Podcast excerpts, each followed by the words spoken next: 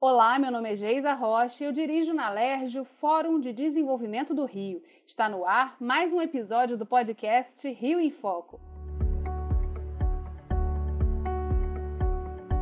Hoje nós vamos falar sobre a produção de vinhos no estado do Rio de Janeiro. É isso mesmo que você ouviu. E para conversar sobre esse mercado está aqui comigo o Daniel Bittencourt Aranha, sócio da vinícola Inconfidência, localizada no município de Paraíba do Sul. Antes de iniciarmos o nosso bate-papo, vamos ouvir a entrevista com o escritor e professor da Associação Brasileira de Sommeliers do Rio, Rogério Dardot, que fala sobre o panorama do mercado de vinhos brasileiro. O mercado brasileiro de vinhos é muito interessante. Primeiro, nós temos um cenário de muita compra de vinhos importados no Brasil, o que nós chamamos de vinhos tranquilos, que é o vinho tinto, vinho branco, vinho rosé que nós consumimos, são os vinhos tranquilos, diferentes dos espumantes, que são temperamentais, né? tem as bolinhas e tal. Os vinhos tranquilos, nós consumimos um volume expressivo de importados. 80% do que se consome no Brasil é importado somente 20% são vinhos finos brasileiros. Mas quando nós vamos para o mundo dos espumantes, esse cenário inverte totalmente. Então, nos espumantes, 80% do que se consome no Brasil são espumantes brasileiros, enquanto 20% ficam para os importados. Então, repare o cenário como é um cenário interessante e como se abre um espaço no mundo dos vinhos tranquilos, né? Como se abre um espaço de crescimento, de nós irmos conquistando pouco a pouco, é? dando umas mordidazinhas nesse espaço tão amplo de 80% que os importados ocupam. O Rio Grande do Sul é o nosso maior produtor, é aquele que, de fato, é, é o estado em que se desenvolveu com continuidade a produção de vinhos finos no Brasil toda a nossa produção de vinhos se consolida lá. A partir do momento que você começa a sair do estado do Rio Grande do Sul, vindo para Santa Catarina, Paraná, São Paulo, Minas Gerais, Espírito Santo, Rio de Janeiro, Bahia, os vinhos começam a ter em cada lugar os seus perfis. E eu gosto sempre de chamar a atenção, e quero dizer isso para quem estiver nos assistindo, quando você vai a Portugal, a França, a Itália, a Espanha, países da tradição vitivinícola, você experimenta vinhos incríveis, mas vinhos diferentes. Perfis diferentes de uma região para outra. Qual é a nossa história? No Brasil, nós tínhamos só o perfil desenvolvido no Rio Grande do Sul. Agora nós estamos numa fase de grande expansão para novos perfis de vinhos que vão se desenvolvendo ao longo desse nosso imenso espaço geográfico. A partir do ano 2000, há uma grande virada. Entram em cena os vinhos orgânicos, biodinâmicos, naturais e os de cultivo por dupla poda. Isso aí modifica completamente o cenário e estabelece novas oportunidades para desenvolvimento da vitivinicultura no Brasil. Esse é o cenário que nós estamos vivendo hoje. Daniel, o professor Dardot ele fala de várias formas diferentes de cultivo que estão sendo introduzidas aí e estão facilitando também a expansão da produção de vinho no, no país. Qual é o tipo de produção que você faz e por que você escolheu é, o município de Paraíba do Sul para fazer essa produção? A história da Inconfidência, na verdade, começou porque era um terreno que a gente já tinha, meus pais compraram lá há muitos anos atrás, a gente era criança ainda, nem luz chegava lá, luz elétrica. E durante todo o tempo se tentou fazer algumas coisas ali depois que conseguiu se construir uma casa, já tinha chegado rede elétrica e tudo mais. E uma das coisas que deu mais certo inicialmente foi o café. E a gente estava plantando café arábico até que um belo dia veio uma geada e simplesmente matou todo o café que tinha plantado lá. Era um café que já estava começando a ser exportado e tudo mais. E aí meu pai ficou muito desanimado porque café morto tem que tirar e plantar tudo de novo. E ele falou: não vou plantar tudo de novo, vou botar alguma outra coisa aqui. E aí foi se estudando diversos projetos, diversos projetos, até que ele soube que estavam plantando uva para vinho em Minas Gerais, Murilo Regina. Ele conversou com Murilo Regina e propôs ele ser um projeto também lá da Epamig, aqui no estado do Rio. E aí foi ali em Paraíba do Sul, justamente porque era onde a gente tinha o terreno e o clima favorecia no inverno. E aí a gente entrou como um projeto, foi dando certo, plantamos as primeiras mudas, as mudas foram crescendo, vigorosas, em três anos deram os primeiros vinhos, e de lá para cá a gente vem crescendo, crescendo, até que a gente vem de próprias pernas já aí há uns sete, oito anos, e apanhando, apanhando bastante, porque muita coisa que faz em Minas, no ponto de vista de terra, de consertar é, coisas e podar de um jeito de produção que eles podam lá. Quando a gente tentou fazer aqui, a produção foi muito menor, e agora a gente está tentando ver como fica isso no Rio de Janeiro, porque a gente está vendo que é diferente de Minas e São Paulo. A única coisa que tem em comum é que todos estão utilizando a dupla poda. Né? O que, que é isso? No Sudeste, você tem uma, um clima muito seco e com uma grande amplitude térmica no inverno.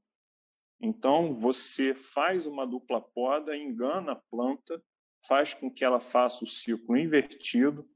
Obviamente que você também tem que usar alguns produtos para quebrar a dormência e tudo, para que ela comece a florescer em abril e possa produzir as uvas é, logo depois para você poder colhê-las em julho, agosto, às vezes junho, depende muito do ano, mas normalmente julho e agosto.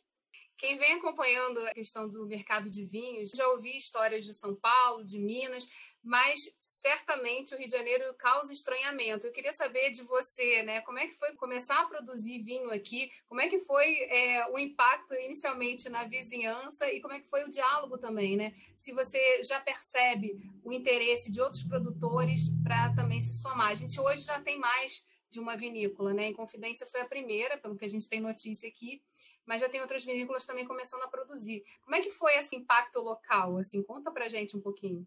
É, no início todo mundo achou que meu pai era maluco, né? Com certeza.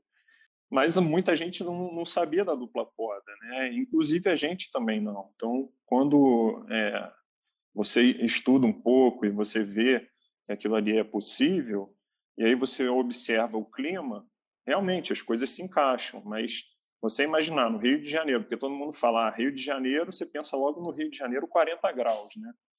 Então, mas não é, é região serrana do Rio de Janeiro, com uma amplitude térmica no inverno importante.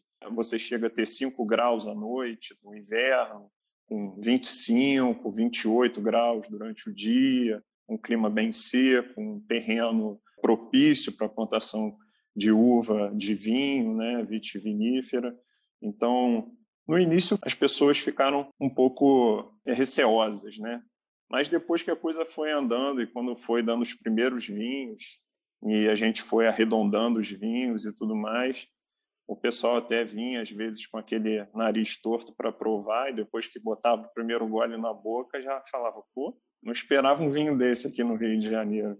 E aí como a notícia se espalhou né, na região e chegou até no Rio de Janeiro, na metrópole mesmo, as pessoas ao redor foram se aventurando, né, foram criando coragem.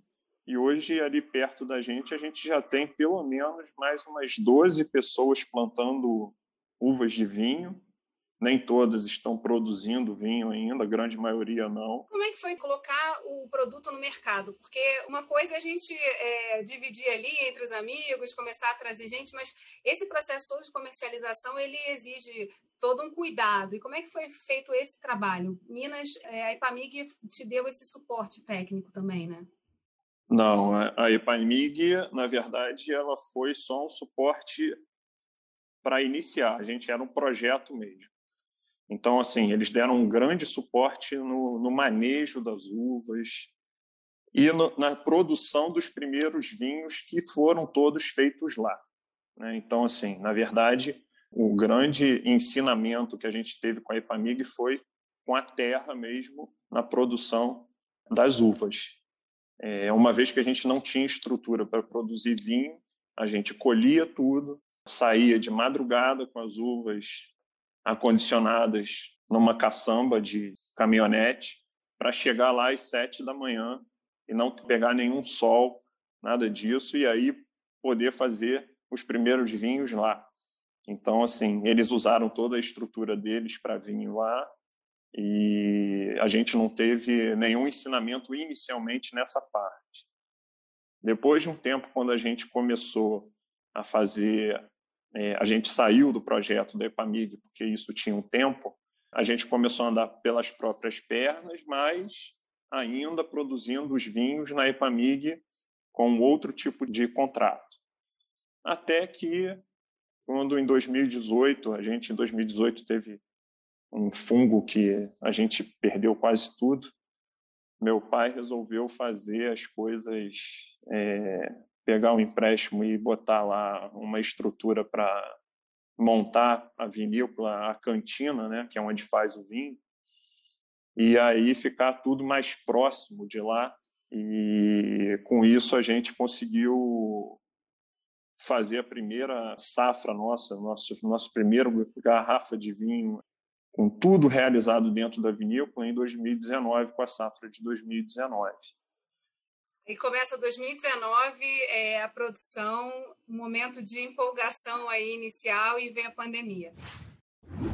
Recente pesquisa mostra que o consumo de vinhos no Brasil aumentou durante a pandemia. Além disso, com a alta do dólar, os vinhos brasileiros se tornaram uma opção mais acessível para muitos consumidores. Rogério Dardot explica para gente quais os impactos que isso representa para o setor. De fato, foi uma oportunidade incrível que as vinícolas agarraram. É muito bacana isso. Quer dizer, houve esse fenômeno do dólar sem a possibilidade do consumidor poder chegar a uma loja de vinhos, ao display de um supermercado que tem rótulos brasileiros, sem essa possibilidade, rapidamente, muitas vinícolas, muitos produtores se lançaram a uma ação comercial da qual não tinham experiência e aprenderam bastante o famoso comércio virtual ou e-commerce, como se apresentava inicialmente.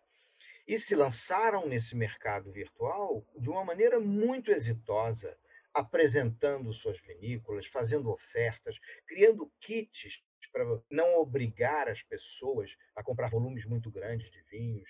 Os produtores começaram a ver a necessidade e a oportunidade de ir à mesa dos consumidores. Então, as possibilidades de fidelização são enormes daqui para frente. O que é desafiante?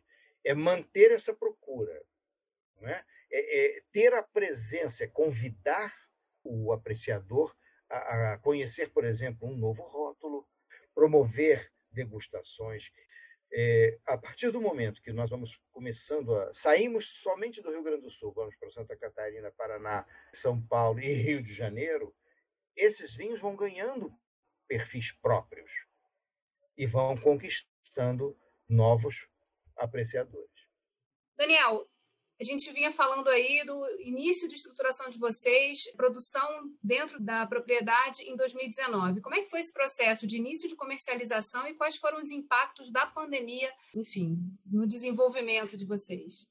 Nos primeiros vinhos que a gente conseguiu produzir, a gente vendia como produto artesanal mesmo, na própria propriedade ali, e nem rótulo tinha. Então, a gente vendia as garrafas, dizia qual eram as uvas, a gente botava as uvas em garrafas diferentes para a gente não se perder.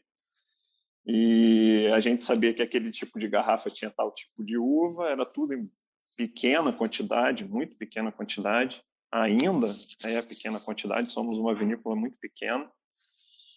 E dali começou a comercialização. E o interessante foi que, quando começou dessa forma, todos nós achamos é, importante que a gente, enquanto fosse pequeno, a gente continuasse dessa forma, vendendo somente na propriedade para que as pessoas fossem conhecer a propriedade, fossem conhecer onde o vinho é feito, olhar as vinícolas, ver o vinhedo, né, para realmente realizar que existe isso no Rio de Janeiro e que está tudo sendo feito ali. E isso foi, de certa forma, expandindo, e foi cada vez vindo mais gente. Começou a ter interesse até de empresas turísticas, né? começou a se fazer até contato com restaurantes locais, com pessoal local também, de queijo de cabra. Enfim, todo mundo começou a meio que vender o produto do outro, né? Criar ali um enoturismo né? É, gastronômico. Isso. Então, ficou ainda mais legal. Né? Aí veio a pandemia. E aí, com a pandemia, fechou tudo. Com a pandemia, fechou tudo. E aí, falou: e agora? Como é que vai fazer? Né? De certa forma, você consegue, ainda entrando em contato por telefone com o gerente da vinícola, consegue ir lá e comprar, mas marcando, obviamente, né? E aí já separa tudo, e aí faz tudo conforme manda lá o, todo o protocolo de, de segurança, ou a gente teve que abrir não para o e-commerce, porque a gente pensou, se a gente abrir e-commerce, a, a, gente vai acabar com a nossa produção em um, dois meses, porque e-commerce você vai simplesmente abrir para o Brasil inteiro. E a nossa produção não é muito grande. Então, começou a ser vendido na Cave Nacional em Botafogo, que é a única loja que vende os vinhos da Vinícola Inconfidência, e eles são especializados em vinhos nacionais de pequenos e médios produtores. Então a gente achou interessante isso de todo o Brasil. Eles gostaram do vinho também, então obviamente se interessaram por colocar na loja. E de certa forma a gente consegue por e-mail ou por telefone vender para o estado do Rio. Normalmente, assim, é parte metropolitana ali, Rio de Janeiro, cidade metropolitana, região metropolitana do Rio, e região serrana, que é onde a gente consegue fazer a entrega. Foi como a gente se virou. Não é um e-commerce, mas é como se fosse uma metade aí de um e-commerce. É telefone e e-mail esses dois fenômenos, né? quer dizer, o aumento do dólar disparou e essa questão também do aumento do consumo também é, geram aí pelo menos um olhar otimista em relação ao futuro. Quer dizer, é possível crescer em, em plena pandemia. E também um olhar interno de como fazer isso da melhor forma, estruturado, para não vender tudo em duas semanas e aí depois não ficar aí um tempo entre uma coisa e outra. Como é que vocês estão planejando esse, esse crescimento? Como é que isso está acontecendo, assim, em termos de olhar o negócio, mobilizar as pessoas do entorno, né? Muitas coisas fecharam, mas também outros produtores, vocês já, já tinham começado a experimentar essa questão de ofertar esse produto também, que é o turismo, que é estar no local, que é vivenciar, ter a experiência do vinho no Rio de Janeiro. Como é que vocês estão se organizando aí para o pós-pandemia, que a gente sabe que não tem muito data para acontecer, né? Isso que você falou do dólar é interessante porque para a gente também é bom o fator curiosidade. Aquilo que você falou no início, vinho do Rio de Janeiro, tem gente que torce o nariz e não quer nem provar. E tem aqueles que, não, vinho do Rio de Janeiro, vamos provar. E aí surpreende, entendeu? Então juntou dólar alto, o aumento do consumo de vinho e a curiosidade em provar um vinho do Rio de Janeiro, então realmente dá para crescer na pandemia. O pós-pandemia, a gente espera que assim que a prefeitura de Paraíba do Sul consiga é, liberar esse tipo de turismo, que a gente possa no, novamente se estruturar para poder receber as pessoas para conhecer de novo, né, e fazer degustação no local, é, compras, enfim, e também junto com a vinícola poder conhecer os restaurantes locais, os produtores de queijo de cabra, de cachaça, enfim, que tem uma série de coisas ali ao redor é, interessante.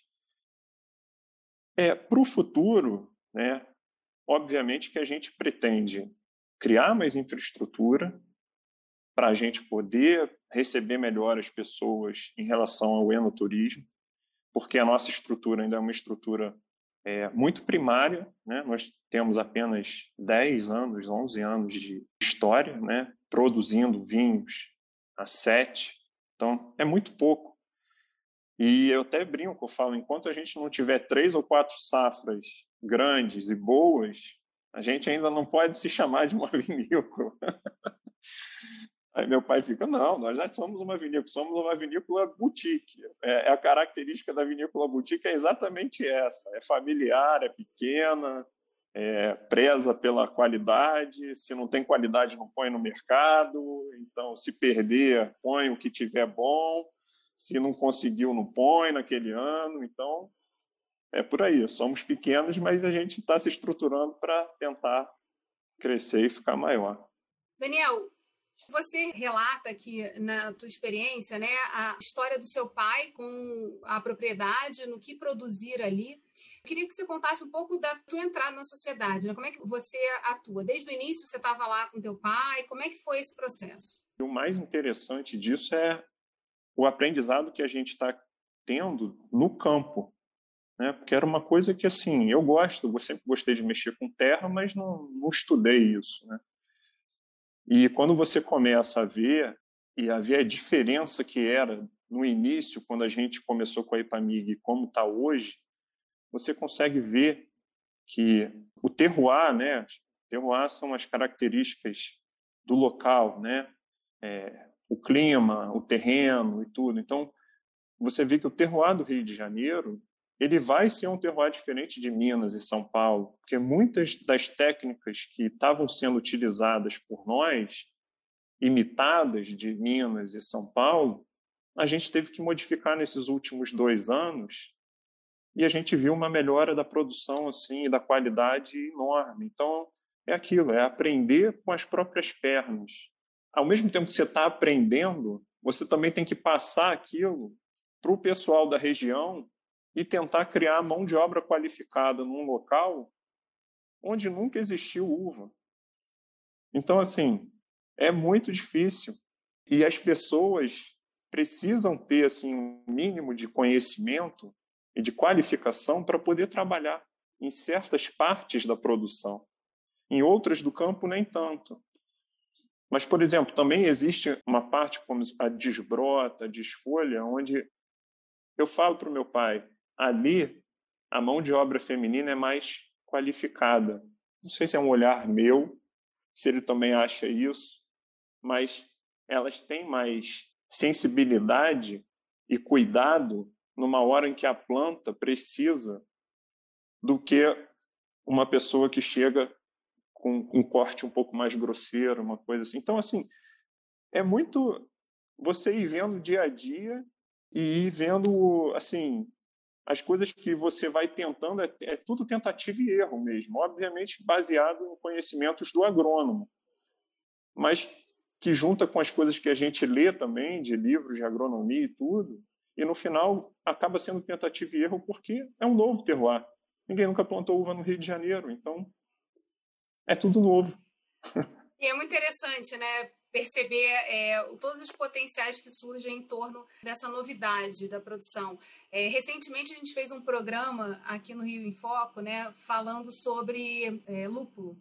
E aí mostrando, né, que é, como é que foi todo o processo. E, na verdade, foi um processo um pouco inverso, porque o produtor queria plantar, mas ele queria plantar com a Embrapa trabalhando toda a questão do solo para saber se exatamente aquele era o local perfeito para a plantação de lúpulo. E o que eles descobriram ao começar a comparar nos nos diversos concursos que participaram é que o lúpulo do estado do Rio de Janeiro é o de melhor qualidade no Brasil. Então, assim, a gente começa a descobrir alguns potenciais que estão na terra e que a gente precisa voltar para eles para também conhecer né, e saber como é que eles se desenvolvem com o tempo. Mas, logicamente, é, o que você mostra aqui nessa conversa é, é a questão da dedicação, que ela é fundamental, né? Quer dizer, o olhar direto, a, aportar conhecimento, entender quais são as competências que precisam ser trabalhadas em quem está ali no campo ajudando também nessa produção.